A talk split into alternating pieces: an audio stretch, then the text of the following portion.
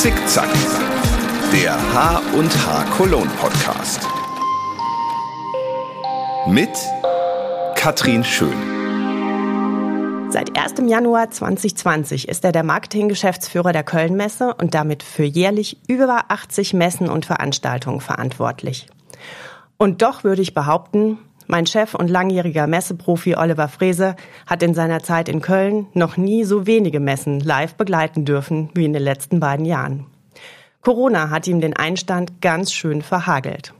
Umso mehr freue ich mich, dass er in diesen nicht ganz leichten Zeiten für Messemacher heute mein Gast ist und mit mir unter anderem über die H&H Cologne spricht, eine Messe, die er live überhaupt noch nicht gesehen hat. Herzlich willkommen, Oliver Frese. Hallo, Frau Schön. Ja, vielleicht vorab. Wir sprechen heute am 18.11. Die Corona-Zahlen sind leider, na, sagen wir bescheiden. Was stimmt Sie denn trotzdem optimistisch, dass wir weiterhin schöne Messen machen können? Ja, also zunächst erstmal, glaube ich, sind wir sehr gut vorbereitet. Wir haben äh, seit Anfang September wieder hier sehr erfolgreich Messen am Standort in Köln durchführen können mit unseren wirklich bewährten Abstand- und Hygienekonzepten, die wir entwickelt haben, aber auch mit unserem sogenannten Check-3-System. Das heißt, äh, geimpft, genesen und getestet aufs Messegelände. 3G ist das Thema hier. Ähm, und äh, ich kann wirklich sagen, das hat sehr, sehr gut funktioniert. Mit Abstand und Hygiene und 3G können wir hier in Köln super Messe machen. Und äh, die Corona-Schutzverordnung gibt das auch her. Und ich bin sehr optimistisch, dass wir auch jetzt, nachdem die Kunstmessen sehr erfolgreich gelaufen sind, die ja gerade aktuell hier am Start sind in Köln, wir auch im Januar wieder durchstarten können. Also ich bleibe da wirklich sehr, sehr optimistisch. Ja, ich glaube, man kann das ja auch nicht so vergleichen. Wir haben Platz, wir haben Luft, ne? wir haben gute Regelungen. Bei uns wird Business gemacht. Das ist schon was ganz anderes, als äh, wenn man auf den Rummel geht, zum Beispiel. Ja, in der Tat. Also das ist ja manchmal auch ähm, für uns ein wenig schwierig, dass wir ähm, in einen, ja, in einen Topf geworfen werden und auch geworfen worden sind, auch im vergangenen Jahr ja mit Jahrmärkten oder Weihnachtsmärkten. In der Tat B2B-Veranstaltungen ist etwas ganz anderes. Ähm, darüber hinaus eben die technologische Ausstattung des Messegeländes. Wir haben ja hier ähm, einen Luftaustausch alle halbe Stunde, topmodernes Messegelände. Also hier ist wirklich alles sicher. Ähm, ich denke mal, wenn, wenn etwas sicher ist, dann sind das Messen. Äh, das hat aber nicht nur hier der Standort in Köln, das haben haben auch andere Standorte äh, in ganz Deutschland äh, in der Zwischenzeit bewiesen. Und äh, ich kann nur berichten, die Unternehmen sind wirklich heiß darauf, wieder an den Messestandort zurückzukommen, Messen zu machen, weil es einfach diese Plattform kann kein Medium wieder ersetzen. das hat ja auch die Digitalisierung jetzt gezeigt nach, nach in dieser Corona-Zeit, ähm, dass das eben auch ein gewisses, ähm, ja, eine gewisse Grenze hat, weil fühlen und schmecken und tasten und riechen, das kann man eigentlich nur, wenn man sich sieht.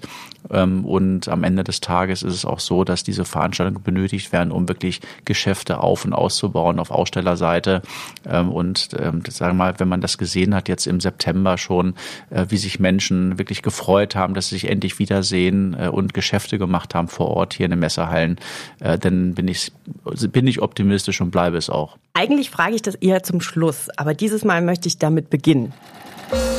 Die H&H Cologne und ich.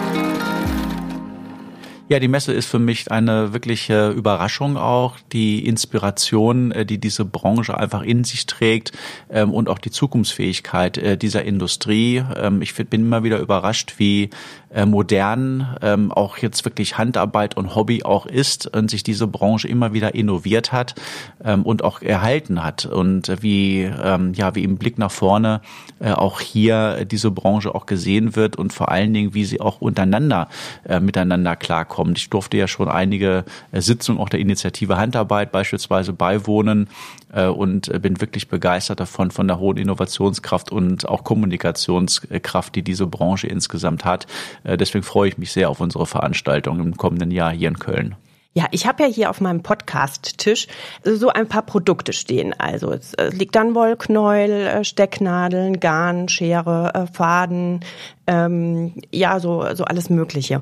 Welches Produkt spricht Sie denn persönlich am meisten an, spontan? Also tatsächlich kann ich äh, mit allen Produkten sehr gut was anfangen, äh, weil ähm, äh, aus meiner Familie sozusagen das Thema Handarbeit hier ein großes Thema war. Meine Großmutter war Schneiderin, gelernte Schneiderin und ich kenne das noch von zu Hause her tatsächlich, dass sie für die ganze Familie mit der Nähmaschine ähm, entsprechend äh, Kleider äh, geschnitten hat auch. Das, deswegen kann ich sehr gut mit den Nadeln etwas anfangen, die ich hier sehe. Und äh, das Wollknäuel, ähm, da kann ich äh, nur sagen, dass meine Frau eine exzellente äh, Strickerin ist. Äh, sie hat in jungen Jahren damit tatsächlich auch Geld verdient äh, und hat ähm, Pullover und ja, Westen und so weiter äh, entsprechend gestrickt. Das macht sie auch heute noch.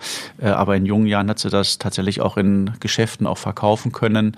Ähm, und deswegen kann ich eigentlich mit äh, denen, mit dem Wollknäuel und den äh, Nadeln, die ich hier sehe, äh, sehr, sehr viel anfangen. Und ihre Mutter, wenn die genäht hat, also äh, so als junger Mensch, also ich kann mich noch dran erinnern, meine Oma hat mir auf die äh, durchgewetzten Jeans dann immer die Flicken drauf gemacht und das hat mich jetzt nicht so begeistert.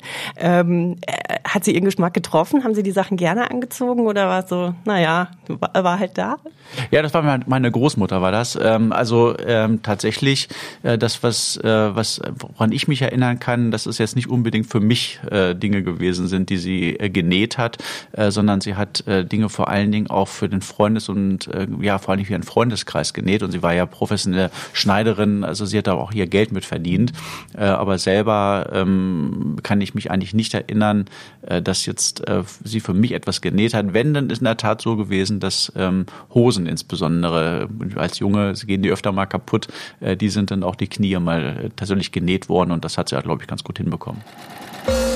Das Schnittmuster. Ja, jetzt haben Sie ja gesagt, Sie haben eine gewisse Affinität zu den Produkten, aber wie ist das als Messemacher? Muss man insgesamt eine Affinität zu den Produkten haben, die man als Messemacher vertritt? Also Sie haben ja auch schon verschiedene Branchen gearbeitet. Wie, wie würden Sie das sehen? Ja, also meine ursprüngliche Philosophie ist gewesen, dass ähm, wenn ich eine Veranstaltung verantworte, es auch gut ist, wenn ich äh, aus diesem Background komme. Ähm, als ich in die Messeindustrie kam, äh, da kam ich aus der Energiewirtschaft äh, und habe äh, dann auch eine Energiemesse verantwortet. Das hat mir natürlich sehr geholfen. In der Zwischenzeit ist es aber so, dass ich durch meine eigene Brille mal geschaut, als äh, Chief Operating Officer der Kölnmesse hier für über 25 eigen organisierte Veranstaltungen verantwortlich bin ähm, und schon versuche, äh, möglichst auch die Branchen zu durchdringen. Ich glaube, das muss man auch. Also weil die Zeit dieser reinen Hallenvermietungsfläche, äh, das ist vorbei. Äh, das heißt, wir arbeiten ja sehr eng mit den Märkten. Wir müssen verstehen, ähm, wo die Herausforderung des jeweiligen Marktes ist, ähm, wo aber auch ähm, die Chancen drin stecken für die Märkte. Und entsprechend müssen wir genau unser Ohr auf das Gleis legen in der Branche, mit den Verbänden, mit den Unternehmen. Und ich habe schon den Anspruch, und diesen Anspruch habe ich auch an äh, mein Team immer, dass dort auch wirklich die Sprache des Marktes gesprochen wird. Äh, da muss man jetzt nicht unmittelbar mehr aus diesem Markt kommen, aber sich dort so einzuarbeiten, dass man diesen Markt versteht und am Ende des Tages auch integraler Bestandteil dieses Marktes ist. Das ist schon den Anspruch, den habe ich schon an mich selber, aber auch an das Team, weil nur so können wir denn auch Veranstaltungen organisieren, die genau den Nerv des Marktes treffen und auch zukunftsfähig sind. Ja, ich, ich sag ja auch mal, dass so ein bisschen das Schöne auch am Messen machen, dass es so unterschiedlich ist. Man hat so mit verschiedenen Leuten und Branchen auch zu tun und das macht ja auch den Reiz im, im Berufsleben aus. Ja, ja das ist super. Also ähm, das ist ja wirklich das Salz in der Suppe tatsächlich, wenn Sie die Zeitung aufschlagen oder im Fernsehen irgendeine Berichterstattung sehen. Da ist eigentlich immer irgendeine Branche, die wir auch hier begleiten dürfen als Messeorganisator ähm, und als integraler Bestandteil der jeweiligen Branche. Und das ist, macht schon immer richtig, richtig Spaß, äh, weil man doch sehr, sehr viel Hintergrundinformationen hat und das genau gut einschätzen kann. Ich finde, das ist eigentlich, dass wenn man das mag und im Messer machen, sagen wir ja immer, entweder man geht nach zwei Jahren oder man bleibt für immer. Äh, und ich habe das für mich entschieden. Ich glaube, ich bleibe da tatsächlich für immer. Genau, das wäre jetzt meine nächste Frage. Wie sind Sie zum Messemachen gekommen? Also war das diese Unterschiedlichkeit direkt, war Ihnen das direkt so bewusst, was da auf Sie zukommt, oder haben Sie das ähm, entdeckt und dann sind Sie einfach dabei geblieben? Nun, das, äh, ich komme eigentlich aus dem Marketing ursprünglich, äh, habe für große internationale äh, Konzerne gearbeitet und habe dort auch immer als äh, Marketingmanager, Marketingleiter Messeauftritte äh, mit äh, organisieren dürfen und verantworten dürfen an großen Messeplätzen ähm, und habe sehr früh äh, dieses Messefieber ähm, äh, schon ähm, infiziert bekommen. Ähm, ich weiß gar nicht, ob man das sagen kann in heutigen Zeit, in Corona-Zeiten, aber es ist tatsächlich so, äh, wir Messeleute, wir werden dann irgendwann infiziert von diesem Messevirus. Äh, und das war bei mir sehr früh schon äh, in meiner Verantwortung auf Industrieseite. Äh, und als ich dann die Chance bekommen habe, auf die andere Seite sozusagen zu wechseln, nämlich in die, in die Messe, auf die Messeseite, Organisatorseite, habe ich das auch sofort wahrgenommen, weil ich, es gibt nichts Schöneres, als Menschen zusammenzubringen, eine Plattform zu bauen, ähm, wo äh, denn am Ende des Tages äh, die richtigen Zielgruppen aufeinandertreffen und für Unternehmen ist das einfach ähm, klasse, dieses begehbare Marketing, nämlich nicht nur eine Broschüre zu haben, sondern wirklich alles, was man sonst im Netz und in den Broschüren und was es halt so gibt, äh, wirklich einmal auf eine Fläche bringt, äh, das auch attraktiv gestaltet äh, und damit äh, an einem Ort zu einem Zeitpunkt wirklich das gesamte Unternehmen mal öffnen kann. Äh, und das gibt mit keinem anderen Medium und das hat mich schon sehr, sehr früh erfasst eigentlich und äh, so bin ich dann im Jahr 2004 tatsächlich dann in die Messeindustrie eingestiegen und ähm, seitdem bin ich auch dabei geblieben. Haben Sie ein, ein schönstes Messeerlebnis, irgendwas, was Ihnen einfällt, wo Sie immer noch gerne dran zurückdenken, denken, boah, das war so super? Ja, da gibt es, glaube ich, so wahnsinnig viele Erlebnisse von äh, Top-Persönlichkeiten, die ich äh, begegnen, der ich begegnen durfte. Zum Beispiel können Sie ähm, welche nennen? Ja, sicherlich ist ähm, äh, ja gut. Das sind politische ähm, äh, Top-Persönlichkeiten, äh, wenn es Partnerländer sind, ähm, Ministerpräsidenten, äh, Chefs, Regierungschefs aus Japan oder aus China oder aus Russland auch. Ähm, das, ob man das jetzt mag oder nicht, aber äh, das sind schon beeindruckende Persönlichkeiten. Ähm, aber ein, als wirklich beeindruckende Persönlichkeit habe ich ein äh, Vier-Augen-Gespräch ähm, genossen, was ich mal führen durfte mit Jack Ma, äh, der Alibaba-Gründer und äh, zwischenzeitlich auch mal der reichste Chinese gewesen. Ähm, und das hat mich schon sehr, sehr beeindruckt. Warum?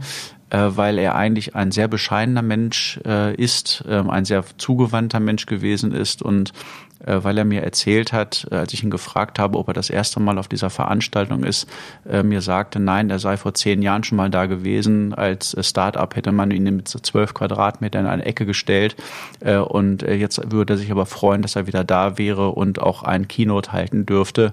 Und das war für mich ein wirklicher Lern, eine wirkliche Lernkurve, weil ich mir gedacht habe, hm, okay, ähm, achte bitte auf deine Start-ups, was daraus mal werden kann eines Tages. Das war dann damals die Hannover Messe oder die CeBIT? Oder in, in welchem Rahmen? Also ja, das tatsächlich, das war äh, das war die CeBIT, CeBIT. damals äh, mhm. und da äh, war China Partnerland und äh, wir hatten ihn eingeladen und er ist tatsächlich gekommen dann auch und hat dort äh, denn die Eröffnungskeynote auf der Eröffnungsveranstaltung äh, gehalten und ich hatte vorher die Möglichkeit mit ihm äh, vier Augen Gespräch zu führen. Ich war äh, wirklich beeindruckt. Eine links, eine rechts. Jetzt sind Sie ja bei uns Geschäftsführer. Vielleicht ähm, ja, können sich unsere Hörer und Hörerinnen nicht so eine Vorstellung machen. Was macht denn ein Köln-Messe-Geschäftsführer so den ganzen Tag? Können Sie so mal so exemplarischen Tag schildern, wie so Ihr Arbeitstag normalerweise aussieht?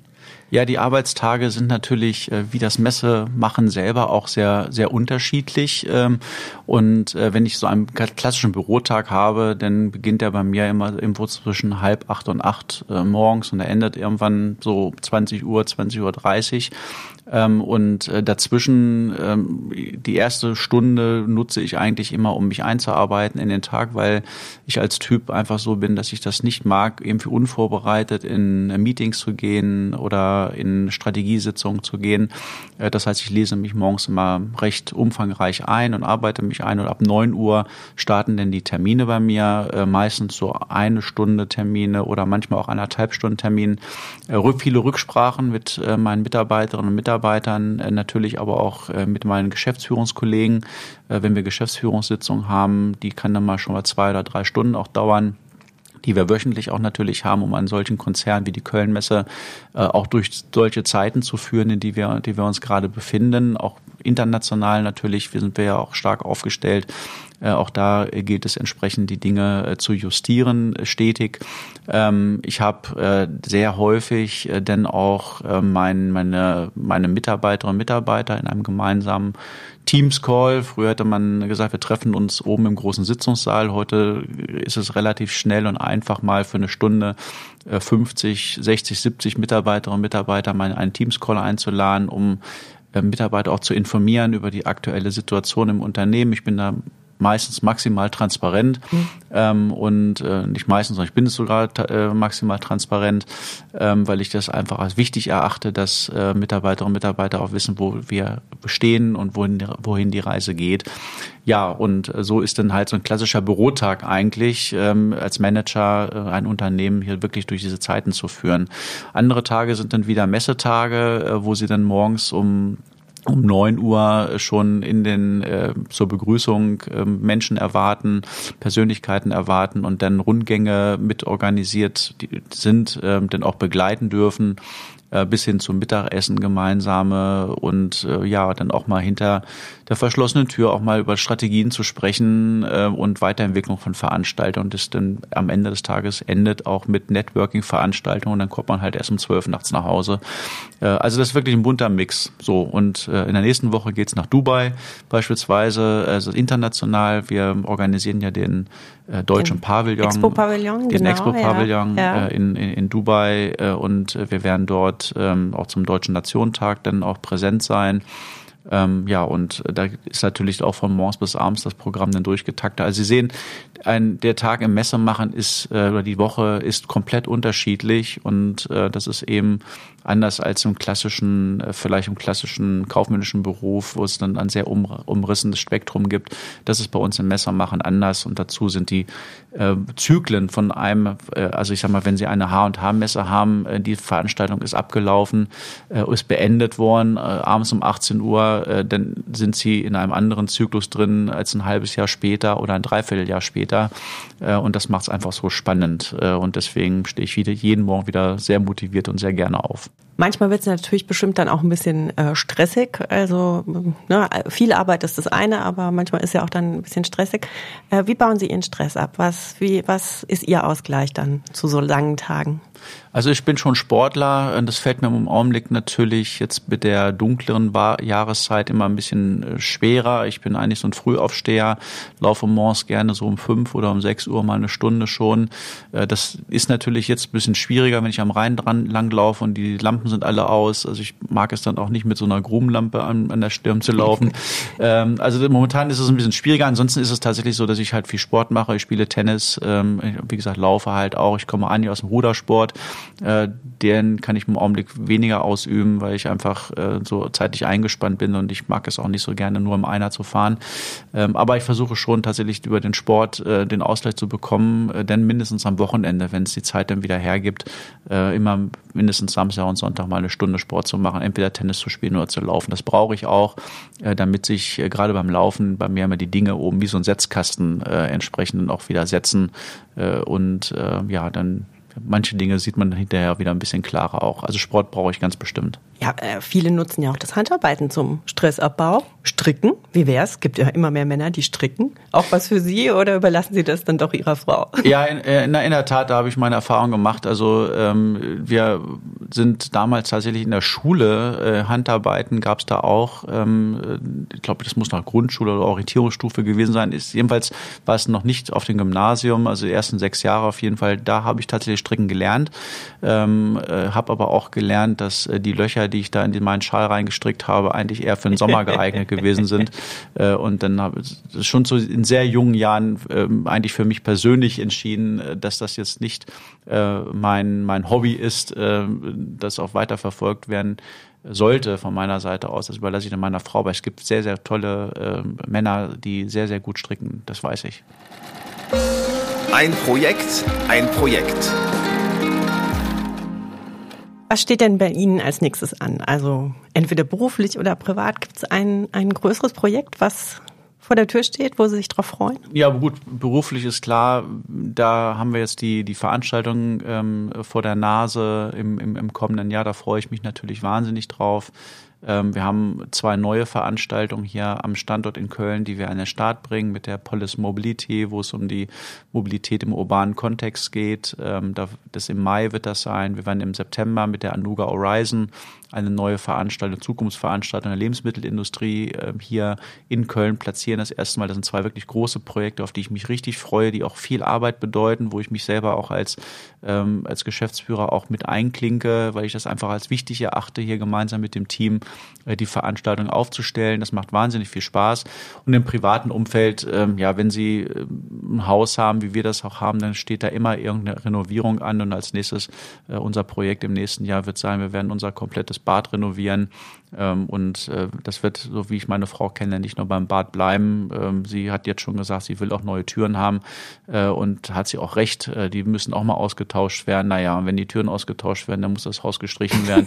Also Sie sehen, das wird im nächsten Jahr, das wird dann äh, schon nochmal unser privates Projekt werden. Ja, hoffentlich klappt es so. Hoffentlich bekommen Sie alles. Das ist ja gerade im Moment mit ähm, Warenlieferungen auch. Äh, Sie werden es über andere Branchen äh, kennen. Ähm, ja, Container sind teuer, Waren kommen nicht so gut an. Ist gerade alles auch nicht so einfach. Ne? Ja. In der Tat, äh, das, äh, das merken wir ja natürlich auch bei unseren Ausstellern, die uns das ja auch äh, aus unterschiedlichen Branchen immer wieder spielen, spiel, zurückspielen, auch Möbelindustrie beispielsweise und, und, und, und andere. Ja, das ist tatsächlich so, ähm, dann muss man halt ein bisschen länger drauf warten und wenn es dann zu teuer wird, dann muss man das eine oder andere vielleicht auch mal tatsächlich schieben. Aber es ist schon richtig, Thema Ressourcen ähm, und Lieferketten ist schon ein, eine große Herausforderung aktuell. Das wird uns schon von vielen Industrien, unterschiedlichen Industrien auch natürlich zurückgespielt. Passt vielleicht ganz gut zu unserer äh, nächsten Rubrik. Laufmaschen und Auftrennen. Ja, jetzt haben Sie von vielen erfolgreichen Projekten ähm, äh, berichtet im Laufe Ihrer äh, Karriere oder hier auch bei der Kölnmesse. Gibt es dann auch irgendein Projekt oder irgendwas, was mal so richtig in die Grütze gegangen ist, wo Sie entweder heute drüber lachen können oder sagen, ja, in dem Moment war das schon schwer, aber im Nachhinein war das wahrscheinlich auch richtig so und ich habe was draus mitgenommen? Also kann ich ehrlicherweise, äh, habe ich das gar nicht so, so ein, so ein richtiges äh, Projekt, was jetzt äh, so gar nicht funktioniert hat. Es gibt natürlich, wenn man Messen macht, immer wieder auch sehr interessante, auch teilweise auch sehr ja, erheiternde Momente. Das ist sicherlich so. Ich hatte erst neulich ähm, auf einer unserer Veranstaltungen ein ähm, ja, Kundengespräch äh, und äh, war mit einem Mitarbeiter dort und wir wollten auch ein paar Dinge platzieren und der Gesprächspartner hat äh, sich sehr gefreut, uns zu sehen äh, auf seinem Messestand und hat äh, eine gute Dreiviertelstunde eigentlich äh, uns äh, die Strategie des Unternehmens und seine Produkte und so weiter erklärt. Und als wir dann unsere Punkte auch mal ansprechen wollten, war das Gespräch eigentlich beendet und er ist einfach so weggegangen. Das war jetzt eigentlich, das war, er meinte das gar nicht böse, so, aber die Zeit ist abgelaufen gewesen und er dann war zu Ende mit dem Senden ähm, und ja, dann sind wir, haben wir gesagt, jetzt er weg äh, und sind dann auch von dann gezogen und haben gesagt, okay, dann müssen wir das nächste Mal uns wirklich mal überlegen, ähm, dass man sozusagen vielleicht auch von vornherein auch die Erwartungshaltung äh, an ein Gespräch äh, eben entsprechend äh, platziert, äh, damit auch äh, da ein Dialog entsprechend entsteht, weil ähm, Entwicklung von Veranstaltungen beispielsweise funktioniert ja nur im Dialog miteinander. Äh, und das war wirklich etwas, abends haben wir sehr darüber gelacht, muss ich sagen, sehr. Ja, wir sagen ja auch mal, ne, wir machen People-Business und äh, so unterschiedlich wie unsere Branchen sind natürlich auch die Menschen, mit denen Herrlich, wir hier zu ja, tun haben. Ja. Super. Also das ist ja, das ist, es gibt nichts Schöneres. Ich meine, wir sind alles Gastgeber, äh, wir Messeleute, wir sind auch privat eigentlich, äh, wenn man genau hinschaut und wenn man mal fragt, auch bei uns in der Kölnmesse, äh, die Menschen, die hier arbeiten, das sind auch private wirklich sehr gerne Gastgeber und äh, das äh, zeigen wir natürlich auf unseren Veranstaltungen auch. Und ähm, äh, so unterschiedlich wie die Gäste so sind, äh, so unterschiedlich äh, sind halt auch die Menschen, Gott sei Dank. Und das macht's halt wirklich aus. Deswegen äh, arbeiten wir auch so gerne in der Messeindustrie. Der Elefant muss durchs Nadelöhr. Ja, so, wir kommen schon so langsam zu Ende unseres äh, Gesprächs. Mich würde natürlich noch interessieren, so ein bisschen den Blick in die Zukunft. Also, wo sehen Sie Herausforderungen vielleicht wenn Sie es schon sagen können, speziell für die Handarbeitsbranche oder vielleicht auch äh, fürs Messemachen, geben Sie uns so einen kleinen Blick in die Zukunft. Gut, fürs, äh, für die Messeindustrie äh, wird sicherlich äh, die Zeit jetzt nach Corona das wird äh, jetzt zeigen, äh, welche Veranstaltungen äh, wie aus dieser Krise herauskommen. Ich glaube, nicht jede Veranstaltung wird das schaffen. Wir am Messestandort in Köln sind in einer sehr guten Position. Wir haben sehr gute Branchen, die, mit denen wir sehr gut zusammenarbeiten haben in den vergangenen Jahren und das auch jetzt getan haben. Deswegen bin ich da sehr optimistisch. Andere Messestandorte werden es da vielleicht ein bisschen schwieriger haben. Da wird sich was wird was passieren, denke ich. Ähm, ich glaube aber auch, dass die äh, Messeindustrie insgesamt das Thema Digitalisierung wird natürlich ein wichtiges Thema sein, Thema Hybridisierung von Veranstaltungen. Ja, Sie sagten ja vorhin, ne, man will sich natürlich treffen und, und äh, wieder persönlich sehen, schmecken, anfassen, aber das Thema Digitalisierung gehört jetzt trotzdem untrennbar auch dazu, oder? Ja, das ist auch gut so. Äh, Digitalisierung geht nicht weg. Das ist ja keine Wolke, die irgendwie über einen rüberzieht und dann und jetzt gehen wir wieder nur auf rein physische Veranstaltungen. Das wird nicht passieren, davon bin ich überzeugt, äh, das wird ein Stück weit hybrid sein. Ähm, wir üben da gemeinsam noch mit unseren jeweiligen Branchen, ähm, wie äh, digital und wie hybrid ist eine Messe, wenn sie denn läuft. Äh, ist es vielleicht eher sinnvoller vorher und hinterher mehr digital zu machen und sich dann auf die Veranstaltung zu fokussieren? Wie viele, wie viel wird gestreamt von den Veranstaltungen und so weiter? Gibt es ganz viele unterschiedliche Module. Ähm, da gibt es kein Schnittmuster. Jetzt sage ich jetzt mal, wie das bei der äh, vielleicht bei bei ähm, in der Handarbeitsbranche auch äh, vielleicht der der der Fall ist. Ähm, da, da werden wir ganz individuell, ähm, werden wir da vorgehen. Ähm, und das werden wir lernen. Wir werden da viel lernen müssen, auch gemeinsam. Und das ist aber auch in der Digitalisierung so. Da wird man mal manche Dinge äh, werden funktionieren oder funktionieren. Manche muss man verwerfen hinterher wieder. Ähm, das ist einfach so. Ja, wir, wir haben ja mit der HNH Cologne at Home auch schon äh, sehr digital gelernt. Hand aufs Herz, hätten Sie das der Handarbeitsbranche zugetraut, äh, mit die Ersten zu sein, die hier eine digitale Messe machen? Also ich war begeistert, muss ich sagen, ähm, weil ich konnte es mir gar nicht so vorstellen. Aber wenn man äh, und so auch gemeinsam mit Ihnen, Frau Schön, äh, darüber gesprochen hat im Vorfeld auch, da ist es mir dann klar geworden, dass vielleicht sogar genau diese Branche auch prädestiniert dafür ist, weil, weil sie sich eben aus einer, ja, ich weiß gar nicht, aus einer Nische komplett wegentwickelt hat, äh, mit sehr vielen Influencern arbeitet ähm, und äh, ganz tolle ähm, ähm, ja vorproduzierte Filme und und ähm, ähm, ja Webseiten und so weiter auch äh, entstanden sind, so die wir denn auch sehr sehr gut nutzen konnten. Und die Kreativität dieser gesamten Industrie hat sich dann auch gezeigt auf der H&H at Home ähm, bis hin zu den Networking-Veranstaltungen, ähm, die auch toll funktioniert haben mit äh, Cocktailabenden, ähm, wo Cocktailmixer dann äh, dort aufgetreten sind und äh, auch sehr, sehr viele mitgemacht haben abends. Also es hat mich wirklich begeistert. Äh, vielleicht hat es mich auch tatsächlich ein bisschen überrascht, äh, aber wie gesagt, wenn man genau nachgedacht hat, äh, dann war das eigentlich auch logisch, dass diese, diese Branche äh, das auch so realisiert hat, ja. Die Herausforderung, auch für die Handarbeit und Hobbybranche ähm, ist für mich, glaube ich, schon auch sind die Städte. Ähm, wir, wir müssen es in Deutschland auch schaffen, dass die Städte wieder attraktiv werden. Ähm, und diese großen äh, Kaufhäuser, viele stehen leer. Ähm, das ist natürlich etwas ganz anderes, als wenn Sie jetzt mal aus Köln kann man ja mal schnell auch nach Holland fahren beispielsweise äh, und äh, geht mal dort durch Innenstädte, die ganz anders aussehen, weil sie ganz anders gewachsen sind auch, ähm, wo viel mehr, sag mal, Kultur auf äh, kleine, gute Boutiquen, Geschäfte, auf Kunst, äh, auf Gastronomie äh, stoßen, ähm, was halt sehr attraktiv ist. Und wir müssen, es muss uns gelingen, in Deutschland die Städte attraktiv zu halten und wieder zu machen, äh, damit eben auch äh, die, die Käuferinnen und Käufer auch entsprechend in die Geschäfte weiterhin gehen. Wen, wen sehen Sie da im Lied? Also eher, eher die Politik oder äh, muss äh, oder die Branchenverbände oder muss jeder Händler für sich irgendwie noch neue Ideen entwickeln? Wo, wo denken Sie, müsste man da ansetzen? Ähm, ich sehe das äh, eigentlich nur im Zusammenspiel miteinander. Also es muss sozusagen, ich sage mal, das muss so eine Allianz der Willigen, Willigen geben, ähm, die sich äh, wirklich unterhaken gemeinsam. Man kann jetzt nicht sagen, auch da warte ich jetzt mal drauf, bis die Politik hier eine Ansage macht oder die Stadtentwicklung ähm, äh, sagt, wie soll das äh, zukünftig aussehen. Äh, und die können auch nicht darauf warten, dass äh, die, die Industrie selber, also die, der Einzelhandel Handel sagt, ach, wir machen das jetzt so.